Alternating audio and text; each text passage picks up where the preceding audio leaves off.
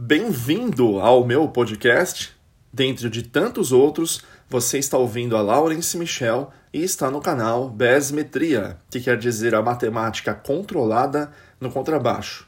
Você tem alguma dúvida com relação à parte de pedal de efeitos ou pedaleira, de como timbrar da maneira correta sem perder as características dos seus captadores e das suas madeiras? Se você tem dúvida com relação a isso, eu sugiro que você ouça com muita atenção esse podcast que com certeza vai clarear bastante a sua mente na forma de pensar e de agir na hora de usufruir dos pedais. Essa e outras dicas, para quem no caso não conhece do meu canal no YouTube, que é o Lawrence Michel Bassiste, pode estar entrando lá porque eu coloco muitas dicas lá também com relação a videoaulas. E se você quiser saber tudo sobre a parte de setup completo, envolvendo desde amplificadores, pedais, contrabaixos, ponte, tensor, tipo de corda, enfim, tem o meu curso completo de setup para baixistas, ok?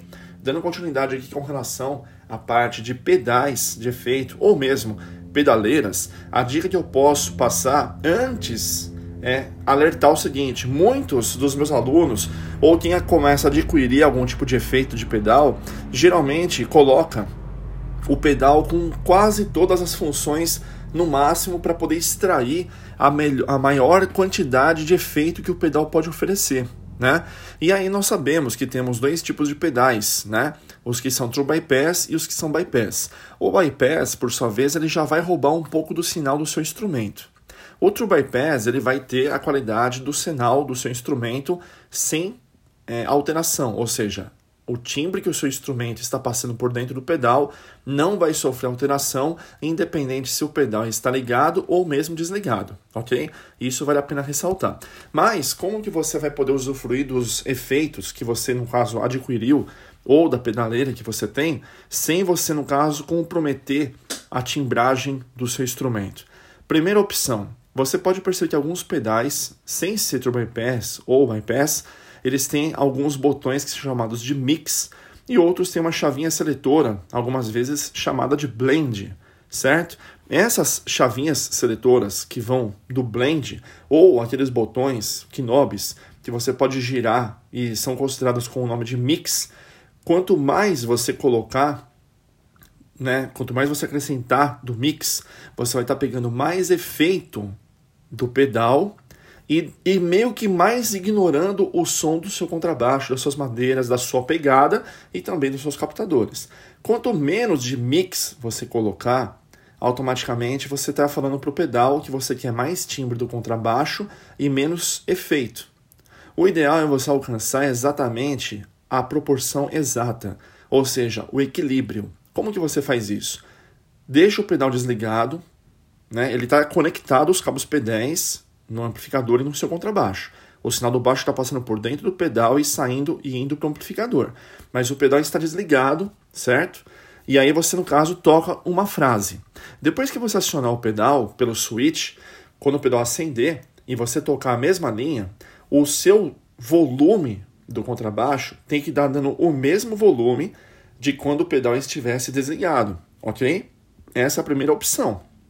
Você deixar o contrabaixo com o mesmo timbre de quando o pedal está ligado e desligado, sem aumentar o volume ou sem baixar. Feito isso, agora sim você vai começar a timbrar. A melhor opção é você escolher, de preferência, colocar o mix na metade, porque aí ele vai pegar exatamente a partir dali é a proporção da balança, que você pode pensar assim, deixar o início do efeito que você deseja e também a mistura do timbre do seu contrabaixo. Então ele não vai puxar sardinha nem para um nem para outro. Às vezes, dependendo do pedal e da marca que você vai usar, qualquer pouquinho que você colocar de mix, ele já vai automaticamente puxar bastante para o timbre do pedal. Então eu sugiro você, isso não é regra, né? Existe de pedal para pedal, existe de marca para marca e tipo de efeito para tipo de efeito diferente, ok? Mas essa é a sugestão que geralmente dá certo. Você coloca a função blend né? A chavinha seletora geralmente fica para a direita. Ou se tiver o knob, ou seja, o botão mix, coloca na metade, como se fosse meio-dia, certo?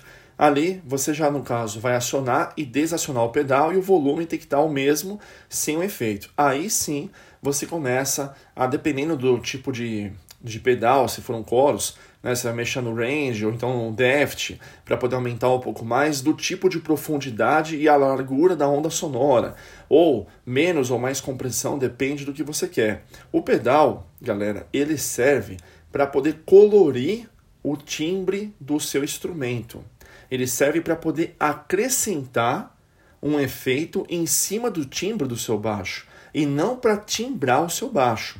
Por isso que é importante, no meu ponto de vista e de vários outros baixistas, vocês no caso terem um instrumento melhor no momento do que um bom amplificador.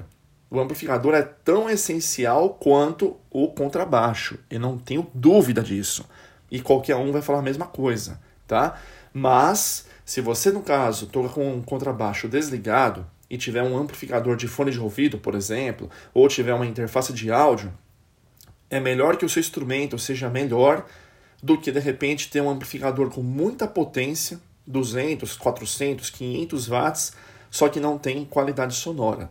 Então é melhor que vocês tenham um timbre do contrabaixo pelo menos bom e depois, com o tempo, vocês vão comprar um amplificador também bom para poder casar impedância, casar timbre, casar é, timbragem e tudo mais, certo? Então vamos lá.